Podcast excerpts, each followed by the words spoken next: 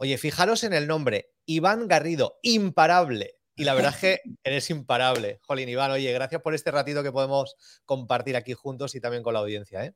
Bueno, yo estoy súper feliz, muy agradecido, te lo he dicho fuera de cámara, Cristian, te lo digo aquí también, estoy encantado de, hablar de ventas cada vez que tengo la oportunidad al final. Mi propósito es ese, ser útil, ¿no? Servir de inspiración, ser útil a las personas, ¿no? Así que estamos aquí y yo creo que, tengan papel, boli, orejas, Exacto. yo por mi parte y sé que por la tuya también vamos a darlo todo, así que ojalá le pueda servir a, mucha gente. Mira, Iván, una pregunta. Me encanta la palabra imparable la que pones aquí al lado del, de tu nombre. ¿Qué tiene que ver la palabra imparable para ti con ventas? A ver, cuéntanos qué conexión hay ahí. Pues fíjate, te diría, Cristian, que no solo tiene que ver con ventas, para mí tiene que ver con la vida, porque al final eh, yo creo, sinceramente, que o eres una persona imparable que, que se levanta siempre una vez más o vas a sacarle muy poquito provecho a la vida, ¿no? Si te quedas ahí en la, como yo digo, en la orilla de la piscina sin, sin meterte porque te da miedo que es que no sé nadar, a nadar se aprende chapoteando, ¿no? Y, yo creo que las ventas, eh, al final esto es estadística, ¿no? Nos tienen que decir un montón de veces que no para que nos digan unas poquitas que sí. ¿Estás de acuerdo conmigo ahí? Es que al total, total.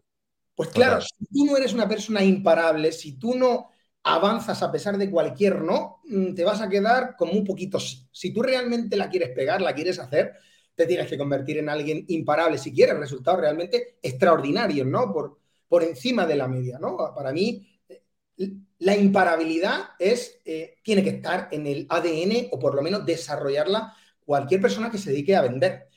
Y fíjate, te digo también en la vida, ¿no? Porque tú, al igual que yo, ¿no? Que tenemos pareja, tenemos, estás en el matrimonio, las cosas no son fáciles. O sea, tienes que ser imparable en el sentido de mantener tu ilusión, tu sueño, tu compromiso. Con las ventas es igual. Claro. O sea, si cualquier cosa te detiene, mm, pues bueno, pues vas a pasar por aquí y no va a tener mucho sentido, ¿no? Tu paso por aquí, ¿no? Claro. al final yo creo que, tiene que tener un sentido tu paso. Yo creo que al final tenemos que pasar por aquí para dejarlo un poquito mejor de lo que está. Y, y para mí, o sea, es como una filosofía, un estilo de vida, ser imparable. Efectivamente.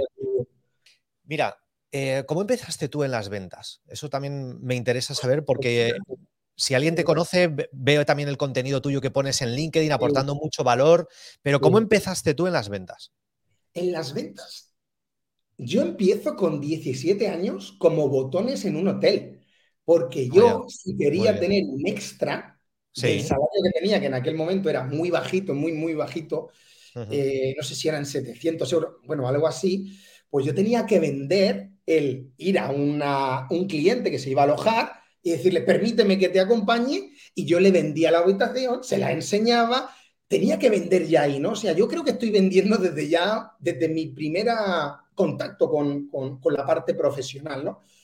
Eso fue lo primero que yo hice. A partir de ahí, eh, ya con 20 años, me propusieron el traspaso de un negocio y también tenía que vender, vendía eh, proteínas para ah, ¿no?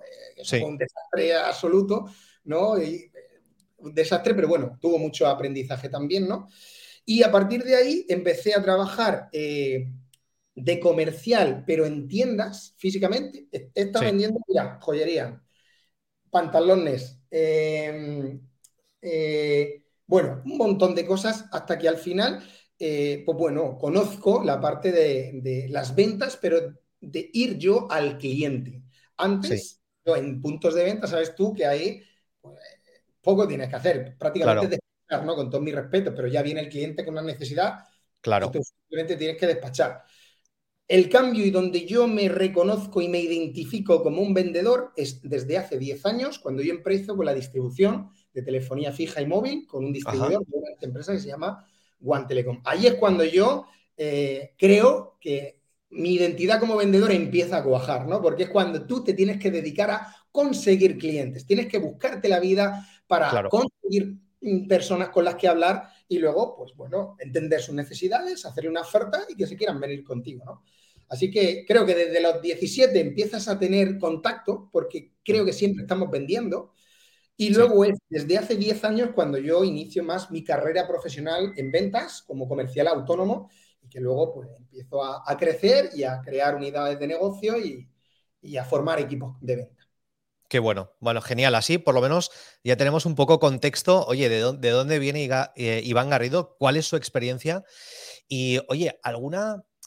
¿Cómo ves tú a las personas que, que dicen, oye, quiero iniciarme en ventas, pero no sé si voy a ser capaz, no tengo don de gentes, es que no tengo labia, es que yo no he aprendido nada de ventas, pero sé que, que, me vendría bien aprender o dedicarme a ello. ¿Tú cómo, cómo lo ves ahora? ¿Qué le dirías con ese bagaje que tú ya tienes? Pues fíjate, yo soy más de los que dice que el vendedor se hace que nace. Yo, en mi caso. Pero estoy de acuerdo, sí. Que una persona en todos los niveles de su vida empieza como una tabla rasa y se puede desarrollar hasta donde él quiera. Al final, lo único que te hace falta es trabajar en tu confianza, creer que puedes lograrlo, luego saber tener la información adecuada de las personas pues, que ya quizá han pasado el camino y luego confiar en personas que te compartan su plan y cómo lo han hecho ellos. Yo creo que toda persona, sinceramente, mm, trabajando en su confianza, eh, aprendiendo de las personas adecuadas y con un plan, puede llegar a tener grandes éxitos en el mundo de las ventas, sinceramente. Sí que es cierto que hay un pequeño gen ADN que puede tener, ostras, una persona pues que inicialmente a lo mejor sabe mejor relacionarse, quizá parece a priori que pueda tener más sentido, pero tú y yo sabemos que las ventas tienen mucho más que ver con saber hacer buenas preguntas que con hablar mucho, ¿no? O sea, el, el pensar que yo es que no tengo labia, eso ya te lo tienes que quitar de la cabeza porque eso no es determinante para que vayas a tener un éxito otro, porque precisamente una persona que, habla mucho no suele ser alguien que venda mucho. Efectivamente. A mí, en mi experiencia personal, más después de haber trabajado con equipos de ventas, más luego dedicándome también a la parte de formación de vendedores, mm, no es sinónimo, no es sinónimo. Mm, sí que tienes que saber que tú puedes desarrollarte tanto como tú quieras. Si, ostras, si tienes, para mí, Cristian, sin embargo, sí que es importante de que esa persona que se quisiera iniciar en el mundo de las ventas tuviera un sitio hacia dónde ir. O sea, ¿qué quieres lograr? ¿Para qué quieres entrar en ventas? Porque al final, si tú tienes un objetivo, tienes un propósito, tienes una meta clara, eh, tu, mente está diseñada para alcanzar aquello en lo que se centra. Tú ya vas a tener eh, ya un sitio hacia dónde ir. A partir de ahí, pues hay que trabajar. Eh, Oye, yo es que no sé cómo, por dónde empezar. Rodéate de la gente que ya esté en ventas. Ostras, en LinkedIn hoy habemos grandes profesionales que estamos todos los días hablando de esto, ¿no?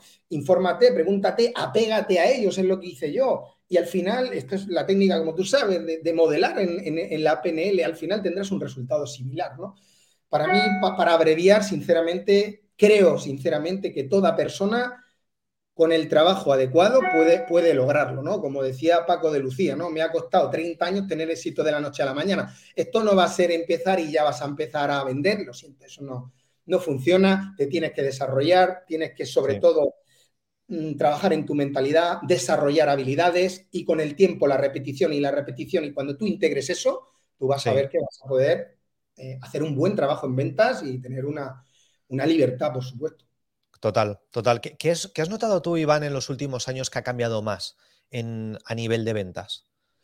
A nivel de ventas, para mí, eh, yo creo que ha cambiado la parte de la prospección. Yo creo que hoy en día, una persona que, por ejemplo, no esté en redes sociales, y ya hace un tiempo, ¿no? Pero ahora sí cabe más todavía, sobre todo después de la pandemia, yo creo que aquella persona eh, o que bien ya se dedicase a ventas en el únicamente basase toda su estrategia en puerta fría y no está digitalizado, no está trabajando en su marca personal, no está intentando acortar esa brecha de confianza, la gente ya no está tan predispuesta a recibirte en puerta fría. Yo creo que eh, hoy en día eh, nos tenemos que profesionalizar en el mundo de las ventas en el sentido de...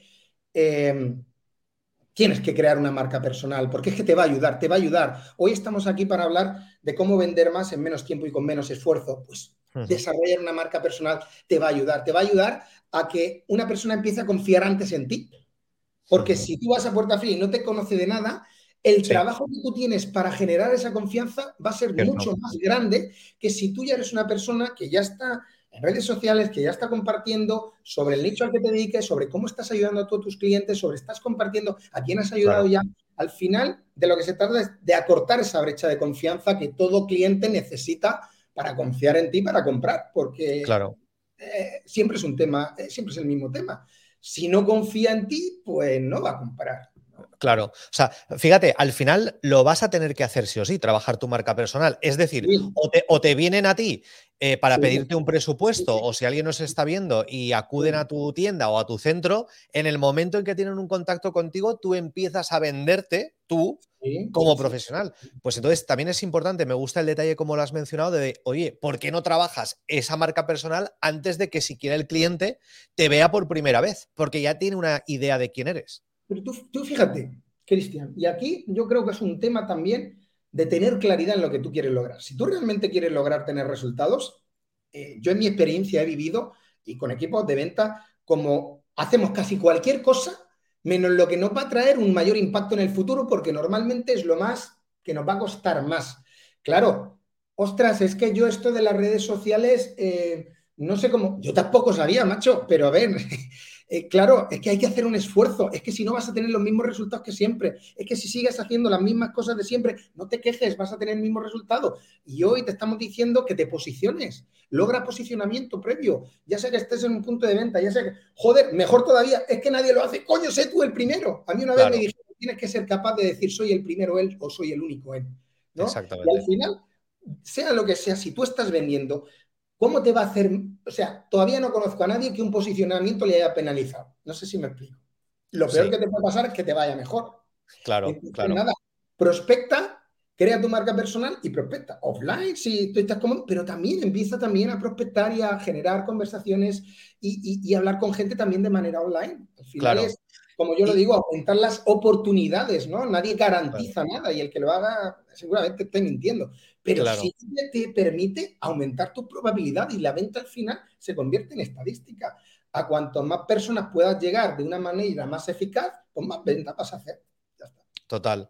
De, hecho, es una forma un poco también de filtrar con qué clientes quieres trabajar, ¿no? Porque en el momento en el que tú trabajas tu marca personal, tú ya estás demostrando un poco, oye, qué tipo de personalidad tienes, ¿no? Eh, qué te gusta, qué no te gusta, tu estilo, la comunicación. Todo esto con hay, hay gente que va a resonar y hay gente que no va a resonar y es una forma de decir, escucha, yo sé que la gente que me viene es porque o ya me ha visto, ha visto las redes sociales, me ha visto en LinkedIn, me ha visto en algún sitio y dice, yo quiero trabajar con él o con ella, ¿no? Entonces, es una forma también de establecer un filtro bastante bueno. Absolutamente. Ah, y ahí, fíjate, el mindset ahí cambia, porque cuando tú no trabajas esto, normalmente lo que yo veo es que en un comercial el cliente es la solución a sus problemas. Cagada pasture, porque al final vamos, estás transmitiendo una necesidad alucinante. Sin embargo, cuando tú estás posicionado, cuando tú sabes que aportas un valor, cuando tú sabes que tiene la solución ese cliente que viene porque ya te conoce, cómo piensas, además ha visto cómo tú arreglas los problemas.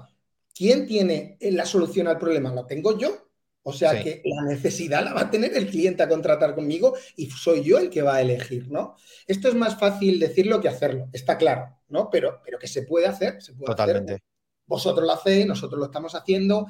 Y fíjate, se puede lograr en un sector, eh, no estoy hablando en el mundo de la formación, estoy hablando en un sector muy competido, muy cabrón, como son las telecomunicaciones. Claro. Porque tú fíjate, es casi un commodity, porque el precio te viene un poco dado por el operador. Tú tampoco tienes mucho margen. Entonces, claro, tienes que hacer otra serie de acciones que te ayuden a ti que la percepción del valor del cliente sea superior, porque si tú no haces esto, y tú te diriges como un mismo comercial y la única, donde, lo único que se puede fijar en ti es en el precio que llevas, pues ya está, la has cagado. O eres el más barato o no te vas a llevar el cliente. Entonces esto supone más esfuerzo, que tienes que picar mucha más puerta, hablar con mucha más gente, mucho más desgaste. Bueno, Total. no lo veo, no lo veo ya. Y, yo tampoco. Has abierto un melón, has abierto un buen melón de, oye, cuando te diferencia el precio, ¿no? Y estás tú en un sector, ostras, tú sí que puedes como hablar con total propiedad, ¿no? De que, escucha, yo segura, seguro que habrá clientes que te digan, oye, Iván, escucha, que yo tengo un mejor precio, yo ya tengo este precio, ¿no? O sea, ¿cómo, tú lidias con alguien que ya te viene como a saco en plan de, este es el precio, Iván, o me lo igualas? Fíjate, yo, yo, yo Voy a contar un caso real de esta semana, de esta semana de venta directa mía en el sector de la teleco, como yo me dirigía a una, persona eh, y eh, tenía un operador low cost. Sí. Aunque sea una empresa tenía un operador low cost porque de alguna manera no habían percibido el valor de la necesidad de un vendedor. Entonces, ¿qué es lo que sucedió?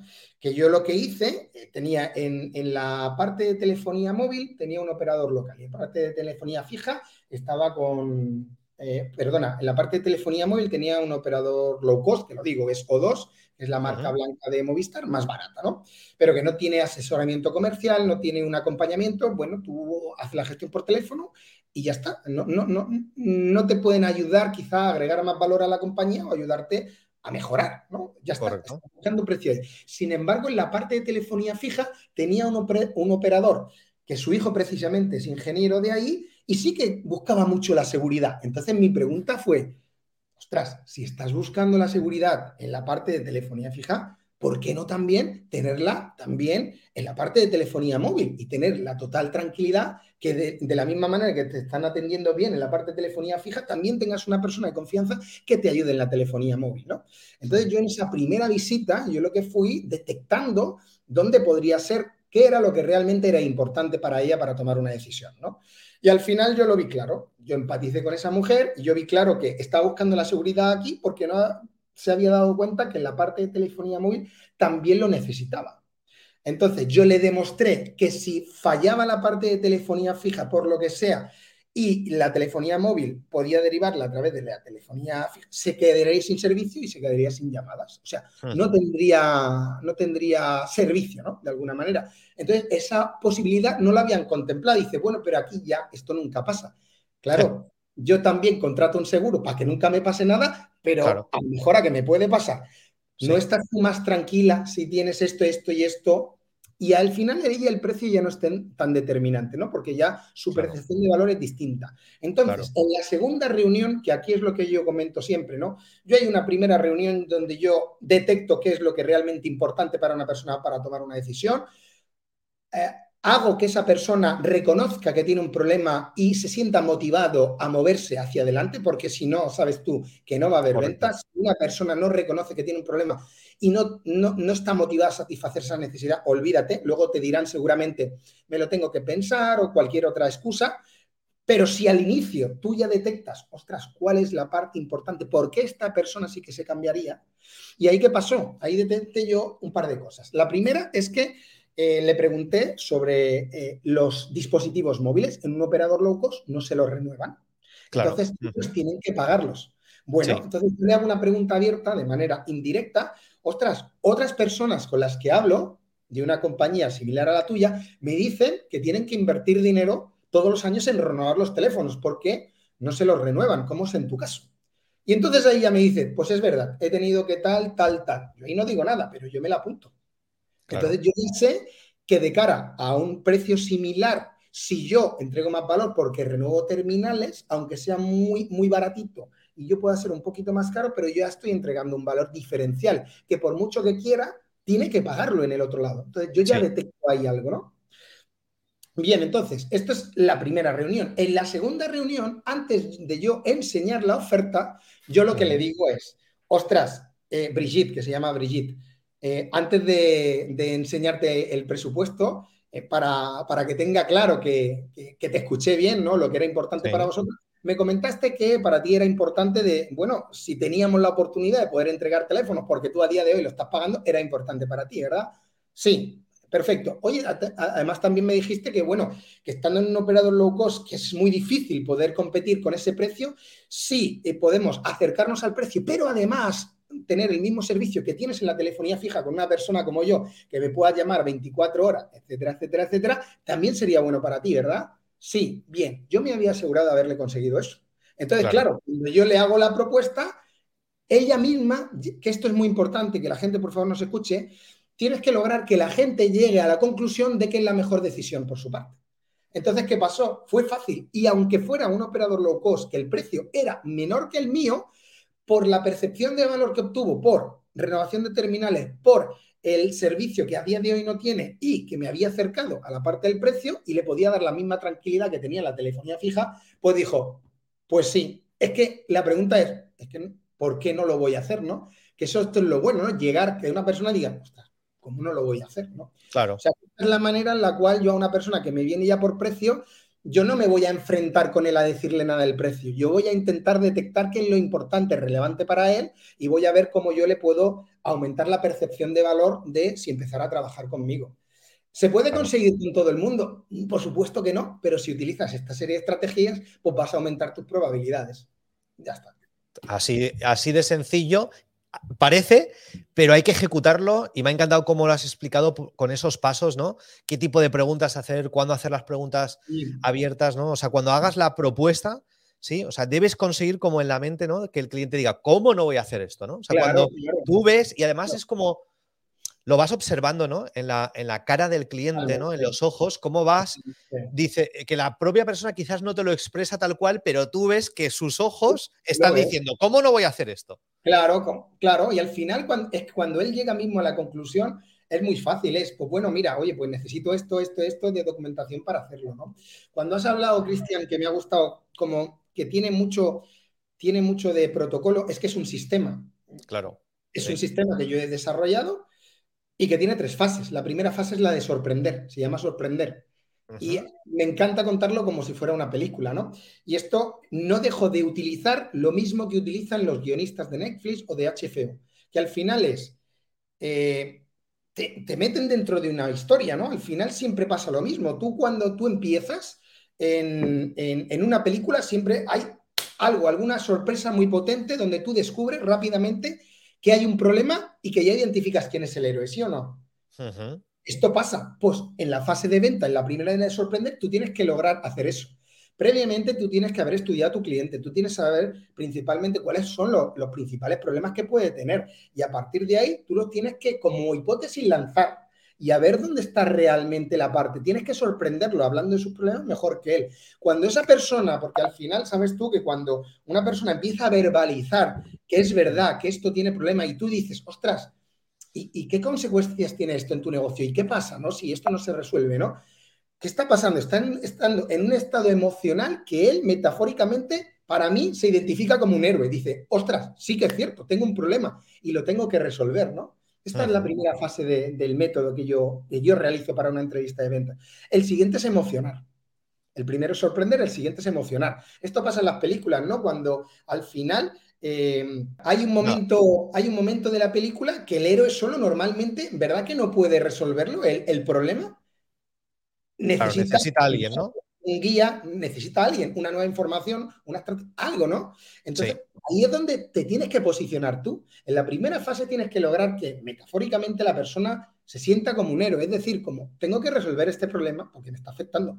Y la siguiente, tú te tienes que posicionar como el guía. Tienes, que, tienes que ser capaz de llevarlo, hacer lo que imagine cómo va a cambiar su vida gracias a tu producto, tu servicio. Entonces dice, ostras, este tío es la persona ideal para mí acompañarme a conseguir mi final feliz, ¿no? Y la última fase para mí le llamo iluminar, que es despejar todo tipo de dudas, darle un plan claro, preciso, conciso. ¿Para qué? Para minimizar el riesgo, para hacer que la decisión sea fácil y sencilla y para recordarle que de alguna manera qué es lo que realmente va a comprar.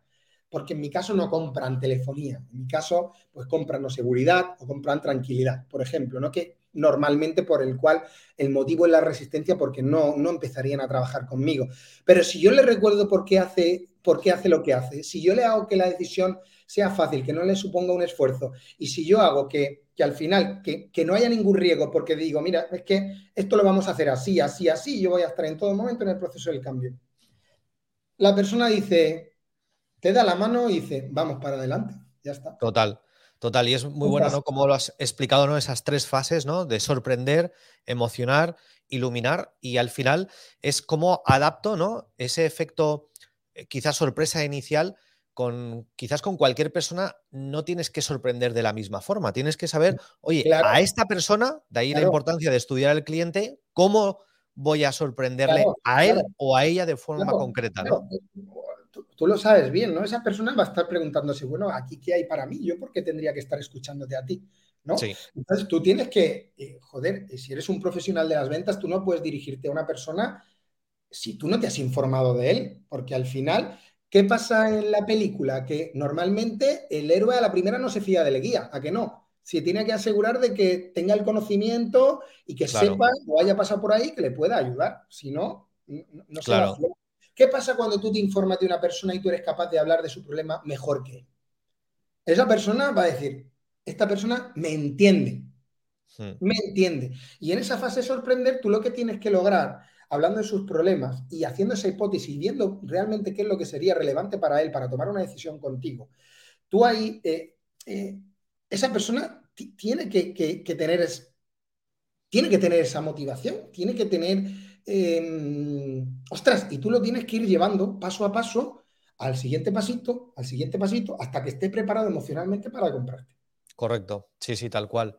Nosotros, a mí me gusta eh, en, esa primera, en esa primera fase, ¿no? La de, la de sorprender, eh, cuando vemos alguna película, ¿no? Como, como ponías el ejemplo, a veces tenemos como dos estilos muy diferenciados, ¿no? El efecto James Bond, ¿no? Mucha acción, explota algo, pasa algo, de repente estás como ahí y necesitas como, como seguir viendo, ¿no? O luego es el efecto, el efecto Woody Allen, ¿no? Que son películas más pausadas, donde todo va un poquito a un ritmo diferente, ¿no? Entonces, cuando, cuando tú puedes tienes esa capacidad de que todo eso se puede aprender, ¿no? se, puede aprender, se puede aprender. Oye, ¿cómo, tengo que entrarle a una persona?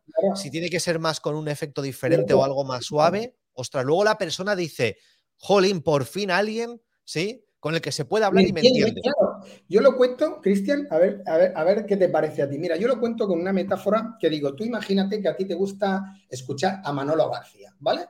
Y tú pones en la emisora de radio Radio Reggaeton. ¿Verdad que nunca en la vida podrás escuchar a Manolo García?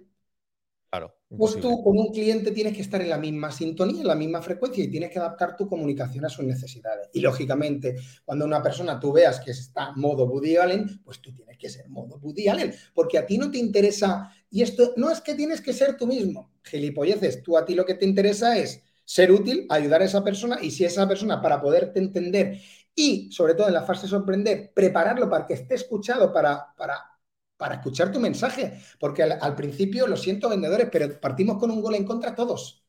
Hay una barrera así de reactancia. Todos. Correcto. Todos los clientes están así así. Tú tienes que ser capaz de bajar las defensas de esa persona. ¿Y cómo lo vas a hacer? Adaptando tu comunicación a sus necesidades, adaptándote a él, sintonizándote a él. Entonces dirá, wow, este es de mi grupo de iguales, ¿no? Aquí sí que puedo yo confiar. Entonces estará preparado para escuchar, porque si no, te aseguro que estará pensando, tengo que llevar al niño a las 5 al cole, no sé qué, y luego pasará lo que pasará, que llegas al final y dices, joder, soy el puto amo, lo he hecho súper bien, y te dice el tío, oye, me lo pienso y te digo algo. Claro, sí que no te ha escuchado. Es que no, aunque tu servicio sea la hostia y tú tengas la solución, no has sido capaz de preparar a la persona, no has sido capaz de persuadir a la persona para luego persuadirla, ¿no? Correcto. Entonces, es fundamental la primera fase de, sorprender y, como muy bien has dicho tú, de adaptarte a la comunicación de, de tu cliente, lógicamente. Así es, fantástico. También os preguntaréis, vale, pero muy bien, como vendedor, oye, ¿Cómo consigues, por ejemplo, tú, Iván, tus prospectos? Mira, por ejemplo, yo cuando yo empecé, cuando empecé, porque ahora mismo no los consigo de la misma manera, ahora trabajo mucho las referencias de clientes y compro el tiempo de otras personas para que me hagan llamadas, por ejemplo, al final, ¿no? Eh, porque tengo otro negocio y al final tienes que saber dónde pones tu tiempo, ¿no? Pero cuando yo empecé, porque a lo mejor las personas que pueden estar escuchando no están en esa posición y están empezando. Cuando yo empecé, Cristian, lo hacía de cinco maneras. La primera era visitando empresa por empresa. Yo cuando empecé en empresas no conocía a nadie, no tenía contactos. Empecé empresa por empresa. Me decían un montón de veces que no y ya está. ¿Y sabes lo que yo hacía? Yo ya, por aquellas probablemente ya, ya, ya os seguía a vosotros, ya aprendía mucho de ventas porque desde aquí lo digo, hay que formarse muchísimo. Información, no hay transformación. Y yo ya por ejemplo, pues iba poniendo en práctica cosas, porque a mí es lo que me gusta hacer. No, me gusta ver de teoría, sino de, ostras, escuchaba algo, lo probaba en la práctica y si me equivocaba, pues probablemente al cliente le decía, ostras, ¿qué tenía que haber hecho diferente? ¿no? Claro. Entonces ya ese feedback, tú ya no te tomas un no, simplemente es una información, no es un resultado, es una información. Tú con esa información puedes aprender y al siguiente hacerlo diferente, ¿no? Pero cuando yo empecé, empecé por puerta fría, Empecé comprando bases de datos y haciendo llamadas. Empecé con mi familia, vendiéndola a, toda mi, todo mi círculo de influencia. Y es así. Esta mañana he estado con un nuevo comercial que incorporo aquí en, el equipo de Tarragona. Y al final, eh, lo primero, tu círculo de influencia. Porque tú lo que necesitas es que empieces con gente que ya te conoce de algo, que ya sepan que eres buena persona, que ya eres buena gente, ¿no? Al final tienes que empezar por tu círculo de influencia y, ostras, preguntarte, ¿a quién conoce Iván? Oye, mm, ostras, ¿a quién conoce Iván? Pues oh, no sé, me lo invento, mm, yo qué sé. Eh, ¿Dónde lleva el coche Iván? ¿A qué mecánico? ¿A qué tal? ¿Cuál es la influencia? ¿A quién conozco yo? Claro. yo estoy seguro, Cristian, que cualquier persona que empiece por ahí y que empiece con 50 contactos va a tener Seguro. Si además de eso tienes muchas ganas y desequilibras la balanza por ese principio de reciprocidad y la desequilibras, como hacía yo, oye, me iba a hacer puerta fría, hacía llamadas, eh, empecé a hablar con mi familia. Eh, en cuanto tuve un poquito de capital, eh, invertí también en telemarketing, me metí dentro de un grupo que se llama BNI, que era de como que de... De networking, ¿no? También. Networking y tal, pues yo desequilibré la balanza y al final, pues eso es lo que te va a traer el, el resultado. Es imposible que si tú dedicas, mira, voy a estar de rebajas una hora al día, una hora al día a prospectar, que tú no tengas ventas. Es imposible, literal. ¿Qué sucede? Que nos ponemos a hacer cualquier cosa excepto contactar con personas. Correcto. si, tú eres vendedor, ostras, tu tarea principal tendría que ser generar oportunidades, hablar con gente. Porque si no, por mucho que tú tengas un producto un servicio muy bueno, si no te conoce nadie, pero ¿qué vas a hacer? Entonces estamos esperando la mínima que hay, no sé, ya eh, hay alguna incidencia, cualquier cosa, para atender cualquier cosa menos hacer lo importante, ¿no? Y yo lo digo siempre, ostras, levántate, que es lo más importante que puedes hacer y que va a tener un impacto en el futuro. Hablar con gente, de 9 a 10, hablar con gente. Claro, total. Y tú bloqueas la agenda y empiezas a visitar a las 10 y media, a las 11. Hablo de Zoom, hablo de lo que sea, pero hablo de que anteponer la prospección a cualquier otra cosa. Mira, me gusta utilizar una analogía que digo que los contactos son al vendedor como la anestesia al cirujano. Si faltan los unos y los otros, vas a sufrir mucho, tío. Total, Total, buenísima la frase. Los contactos es al vendedor como al cirujano la anestesia. La anestesia al cirujano. Es que como la anestesia al cirujano, tal cual. Es que es literal, es que es literal. Entonces, pues bueno, pues eh, para mí todo, y, hoy en día, y hoy en día también prospectando también, por ejemplo, como un canal como LinkedIn, ¿no? Que eh, si te dedicas a, B2B, incluso a B2C, te diría, es maravilloso porque te permite hacer la misma puerta fría, pero ya si tú tienes una buena estrategia de contenido, un buen perfil, sabes, tienes claridad en lo que la gente sabe lo que hace, ostras, pues ya no es lo mismo, no es lo mismo cuando tú contactes con alguien y ya va a estar más predispuesto, ¿no? Aunque, aunque como a mí me decían, me dijeron el otro día, ¿no? cansino, ¿no? Eh, que me dijeron cansino por, por, hacer, por hacer seguimiento, no persecución, seguimiento, ¿no? Y yo ahí ya detecto, ¿no? Y yo ya digo, ostras, eh, porque en este caso era prospección, para la, parte de formación en ventas, ¿no? Entonces me estaba dirigiendo a vendedores. Y ya cuando un vendedor te dice cansino, ¿no? Tú dices, ostras, tío, probablemente mm, no estés muy cómodo haciendo tu prospección y seguimiento y el dinero está en los seguimientos, lo sabes tú.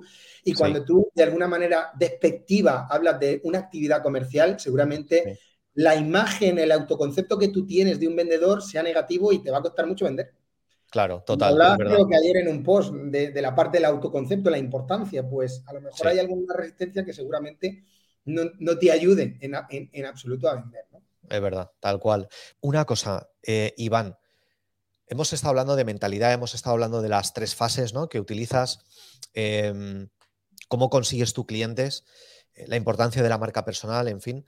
Y ahora mismo, si si tú tuvieras que, imagínate, empezar de cero, empezar de cero, en una industria diferente a la que estás ahora, ¿cuáles son como las primeras tres pues cosas que harías para decir, yo sé que haciendo estas tres cosas, yo podría conseguir resultados, ¿no? Y que esto también inspire a alguien que quizás está en una situación en la que quizás todavía no ha empezado, no ha arrancado, pero si Iván le tuviéramos que hacer un botón en el reset, un reseteo, y volviera a empezar, ¿qué harías?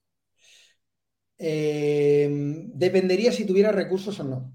Vamos a imaginar que no tienes recursos. Si no tienes recursos y todo el mundo tiene un teléfono a día de hoy, yo lo que haría, seguro, es hacerme una lista de contactos de mi círculo de influencia, a quien conozco yo y a todo el mundo le diría a lo que me dedico. Y fíjate, voy a dar hasta eh, eh, que hoy mismo se lo he recomendado al chico que va a empezar. Y te voy a decir incluso cómo abordaría yo ese approach, cómo, cómo lo haría yo, ¿no? Con esas personas. Fíjate, de la manera en la cual yo lo haría, yo buscaría a personas que puedan ser potenciales o influyentes en que me ayuden a llegar a un cliente potencial y yo les haría una llamada y yo con toda honestidad y con toda sinceridad intentaría pensar en qué le puedo yo agradecer sinceramente a esta persona por qué ha pasado en mi vida. ¿Qué podría yo ¿Qué podría yo?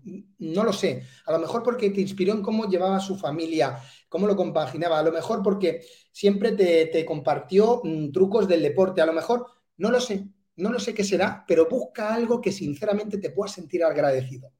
Y entonces le llamas. Y cuando tú le llamas, le dices, hola, Cristian, ¿cómo estás? Hace un montón que no hablamos. Pues nada, eh, quería saber dos cosas. Una, pues cómo estás, cómo te encuentras, cómo va todo. Y sinceramente, pues oye, me he acordado de ti porque siempre me has ayudado con esto, con esto, con esto, con esto. Y ahora pues soy yo la persona que me gustaría poderte ser útil. Y mira, ahora me estoy dedicando a esto y creo que te puedo ayudar. ¿Cuándo nos podemos ver? Hoy a las 10, mañana a las 12. Estoy resumiendo un poco. sí, sí, sí, pero se entiende perfecto.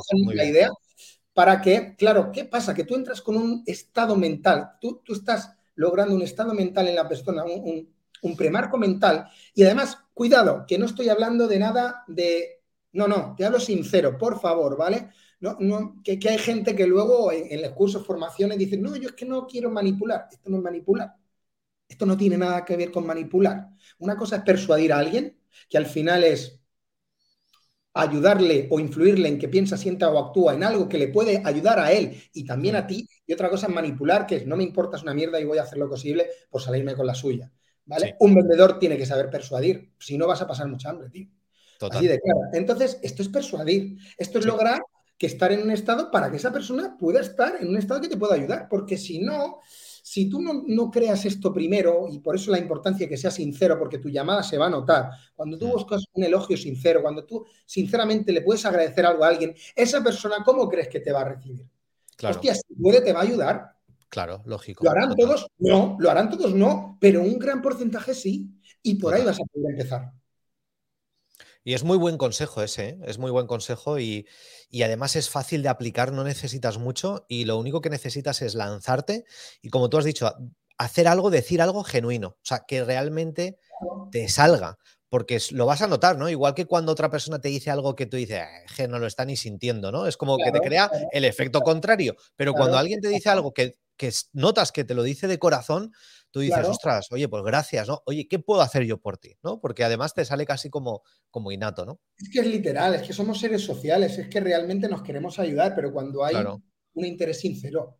Entonces, todo el mundo podemos encontrar personas en las cuales seguro que te puedes sentir agradecido por algo, que te ha inspirado, no lo sé, llámalo, porque para mí es muy importante el ser congruente, el ser de corazón, el desde dónde hacen las cosas, para mí es muy importante, ¿no?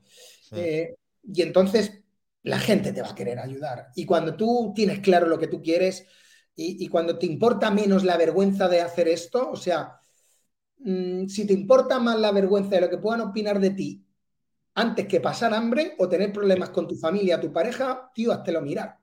Sí, sí, total. O sea, la vergüenza tiene que desaparecer todo y no, no, no, no, vamos, yo no he tenido problema nunca en la vida de decirle a una persona, mm, es que la vergüenza la vas a pasar sí o sí. O sea, si no la pasas haciendo eso, lo vas a pasar después por no tener resultados. Sí, sí, sí, sí, sí, sí. Totalmente, totalmente. Y, una cosa, Iván, ¿recuerdas alguna, alguna de esas ventas complicadas, difíciles, oh, eh, de esas que dices, ostras, esto fue uno de los mayores aprendizajes en mi carrera como, como vendedor? Eh, muchos, muchísimos, pero no sé, nada más empezar, nada más empezar. Yo recuerdo uno que en, aquellas yo empecé como fidelizador de clientes, ¿no? Que era que tú ya ibas a clientes que ya estaban en Orange de alguna manera y, eh, bueno, tenías que desarrollar la cuenta, venderle algún producto más estratégico, lo que sea, ¿no? me acuerdo que fue a uno, yo venía de trabajar en, tiendas, por ejemplo, en tienda de Movistar, y ahí cuando yo las cajaba o algo, decía, nada, error de distribuidor y esto se solventa. Y no pasa nada, ¿eh? estaba a través de una nómina. Claro, cambió el cuento cuando yo empecé a trabajar, que yo empecé 100% a comisión, 100% a comisión. O sea, nada de fijo, nada de nada, 100% a comisión, ¿no? Y sigo, lógicamente, y, sigue, seguiré toda mi vida así, ¿no?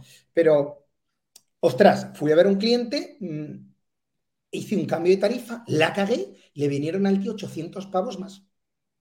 Yo hablé con la gente de Orange y digo, oye, me pasa esto, esto es eh, error de distribuidor, arreglarlo. Y dice, no, no, campeón, esto, tanto para lo bueno como para lo malo, el responsable eres tú. Y yo podría haber hecho lo que hubieran hecho muchos seguramente. Bueno, pues si se va el cliente, yo no voy a soltar los 800 y yo tuve que pagar 800 euros que no lo tenía en aquel momento de sobra. Y bueno, ahí pues ya la persona ya empiezas tú a ganarte ya la, la, reputación de que te puedan recomendar y que puedas empezar ahí, ¿no? Pero aquello fue para mí, vamos, y, es que en la, en, la, en la teleco pasa muchas cosas, porque puede pasar, como yo digo, ¿no? Eh, puedes tener mucho beneficio porque puedes ganar mucho dinero, pero son muy desagradecidas en el sentido que no depende solo de ti. No depende solo de saber comunicar el valor de lo que haces, sino que hay externos que a lo mejor técnicamente no se puede instalar algo, lo que sea, se trunca la operación, no llegas a cobrar la comisión, llega a final de mes, tú has pencado como un cabrón y luego cuando te viene la comisión dice, ¿tú esto para esto? Claro. O también otra situación que viví también muy compleja fue en la transición a jefe de ventas, que tú tienes que dedicarte a empezar a ayudar a personas para que vendan, tú descuidas un poco tu venta directa, ellos todavía no están vendiendo, todavía no tienes ingresos de equipo, ni los otros, y tú tienes que convivir con una mayor responsabilidad que un vendedor tuyo y cobrar a lo mejor el doble que tú un tiempo. Claro. Eso también, cuidado. Sí. Y eh, pues bueno, al final, como, cuando tú estás trabajando como comercial autónomo, para mí emprendedor o empresario, si tienes ya equipo o pagas nóminas y todo eso, tú tienes que asumir riesgos. Y entonces, ¿qué pasa? Que hay muchas veces que dices, me la tengo que jugar. Yo sé que aquí pueden fallar cosas, pongo en balanza y digo, a ver aquí cómo lo hago. Y al final, si la has cagado, pues compensarlo de alguna manera pues bueno, pues de otras maneras. Y muchas veces será con dinero por tu parte y tienes que sacrificar. Otras veces sea cómo le puedo yo ayudar a este cliente mío a conseguir un cliente con mis contactos y de alguna manera compensar lo que he hecho y tal.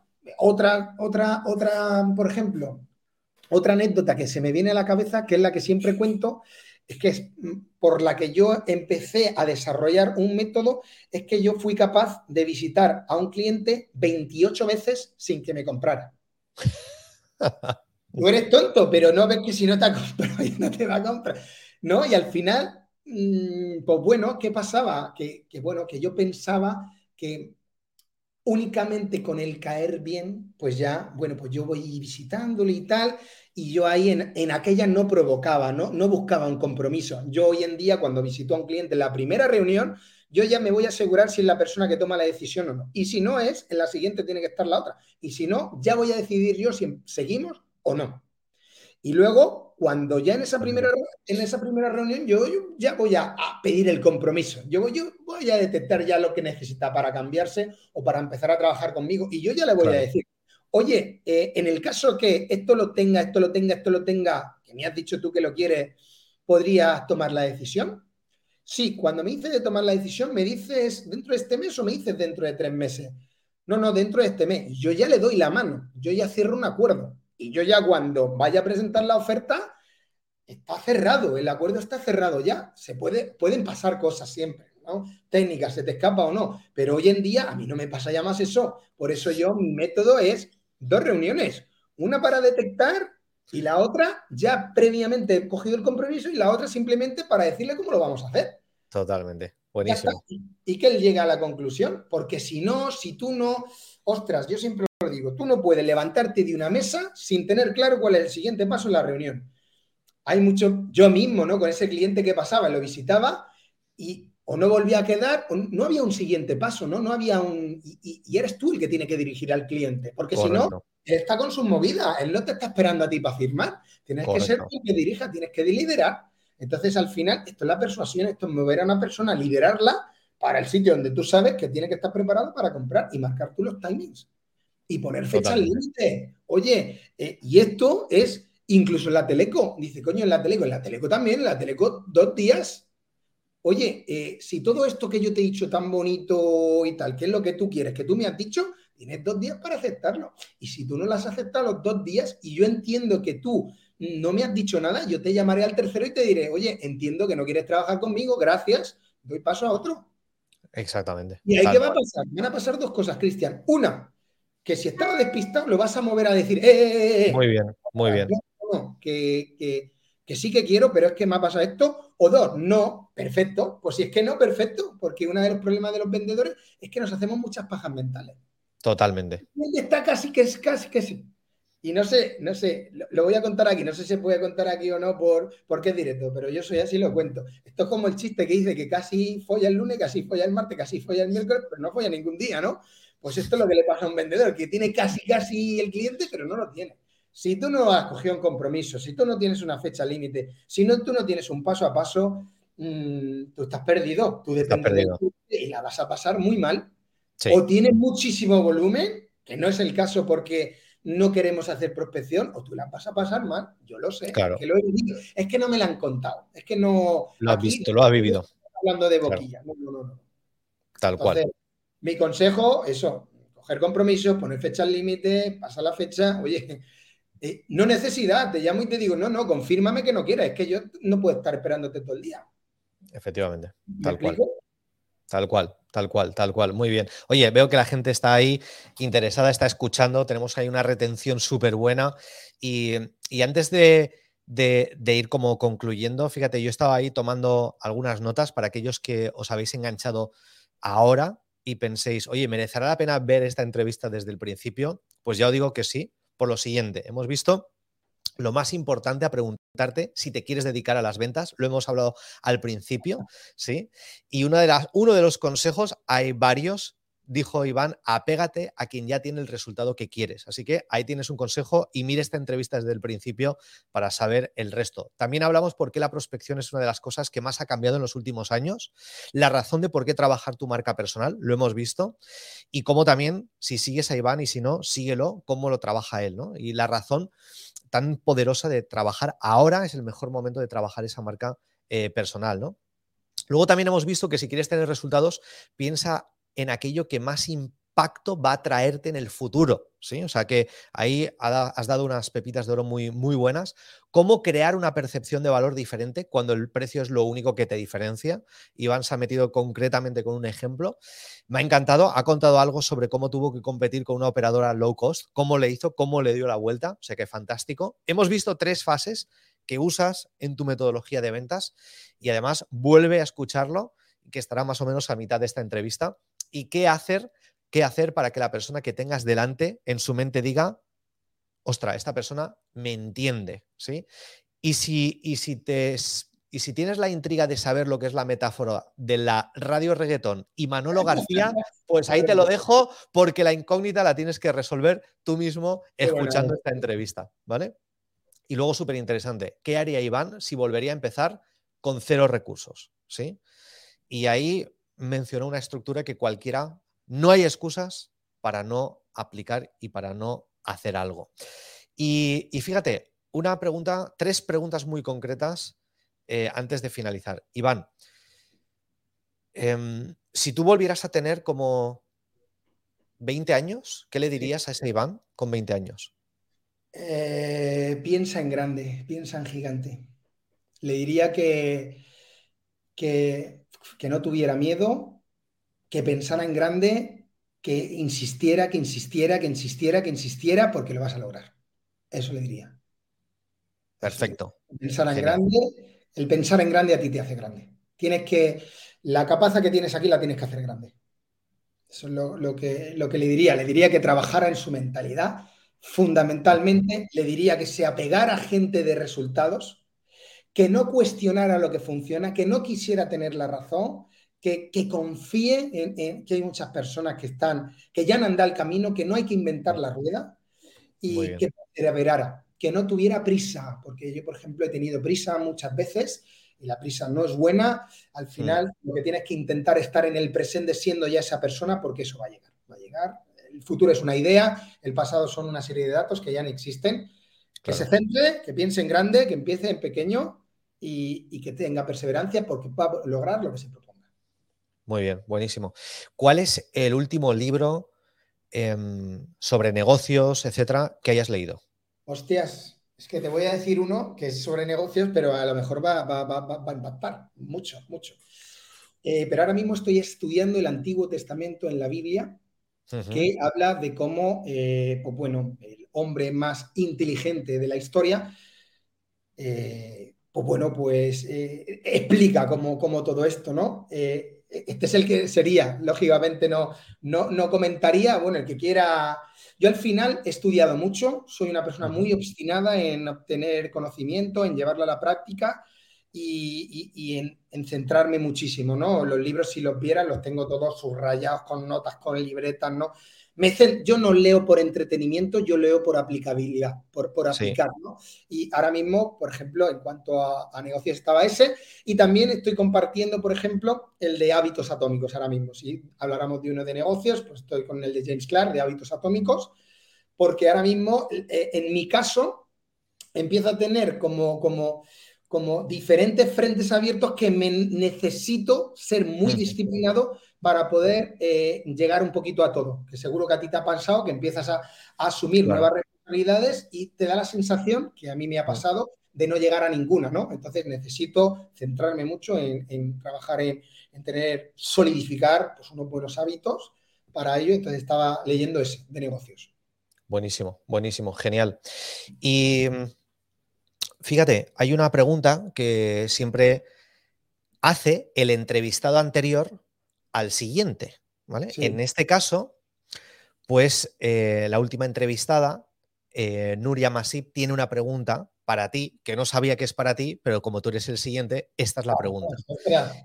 Y, y ahí va. ¿Qué te inspira a cambiar o revolucionar en tu sector? ¿Qué te inspira a cambiar o revolucionar en tu sector? A mí, mi propósito de vida es ser útil. Muy bien, buenísimo. Escueto, al grano, muy bien. ser útil. para mí, hoy en día ya ni siquiera tengo cifras porque al final hay que tener una dirección para dirigirte, ¿no? Hay que tener una meta para dirigir, pero todo eso nace de un propósito muy claro, por una experiencia personal y, trabajo personal que he tenido que hacer yo en mi vida. Para mí, mi propósito de vida es ser útil al mayor número de personas. ¿Qué me inspira eso? Pasar por aquí sabiendo que yo he podido ser útil, servir de inspiración y habiendo ayudado. Y es lo que intento todos los días. Lo hago a través de, ahora mismo estamos aquí pensando, haciéndolo eh, a través de de, libros, del libro que escribí, a través de formaciones, a través de mi negocio y distribución, yo todos los días me levanto diciendo cómo puedo ser más útil hoy.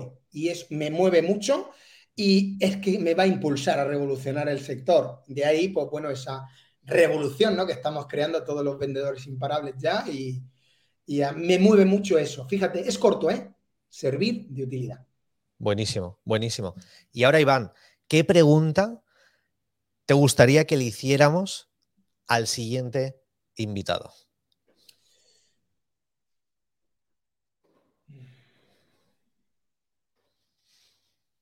Ostras, es que quiero que sea buena, no quiero que sea una pregunta normal que todo el mundo pueda hacer.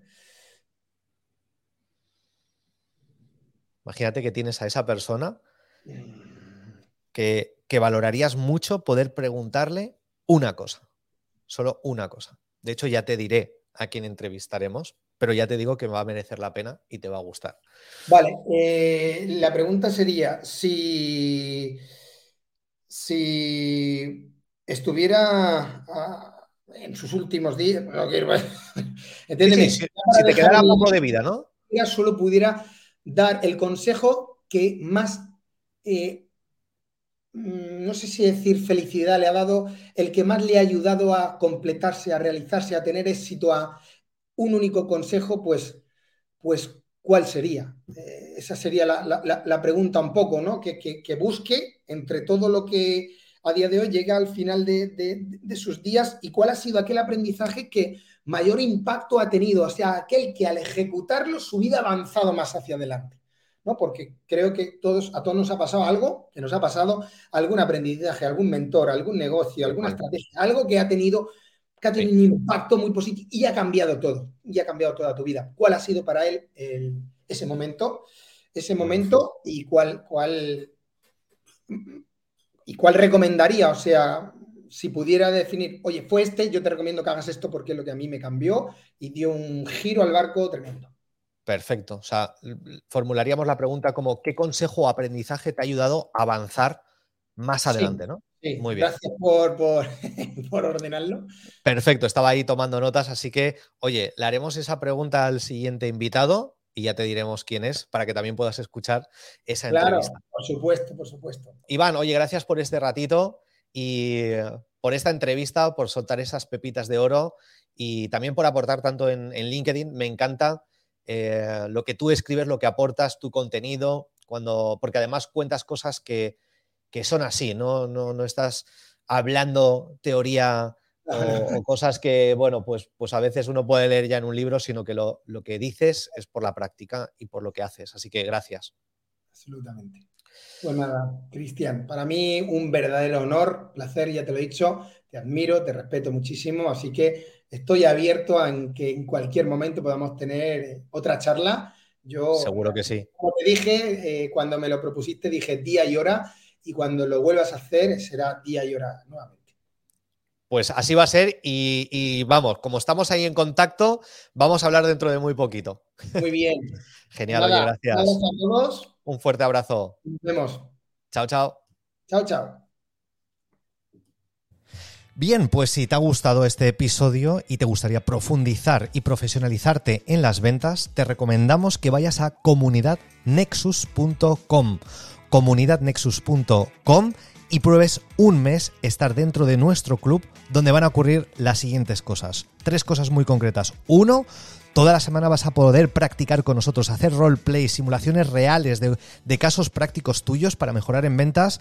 Podrás también preguntarnos todas las semanas cualquier duda que tengas sobre ventas, sobre marketing, sobre negocios. Ahí estamos todas las semanas en vivo, en directo contigo ¿Para qué? Para ayudarte a vender más. Y además también, todas las semanas deconstruimos tu modelo de negocio dándote tips muy concretos. Si tienes en algún momento un cuello de botella, aprovecha esas oportunidades, esas sesiones semanales.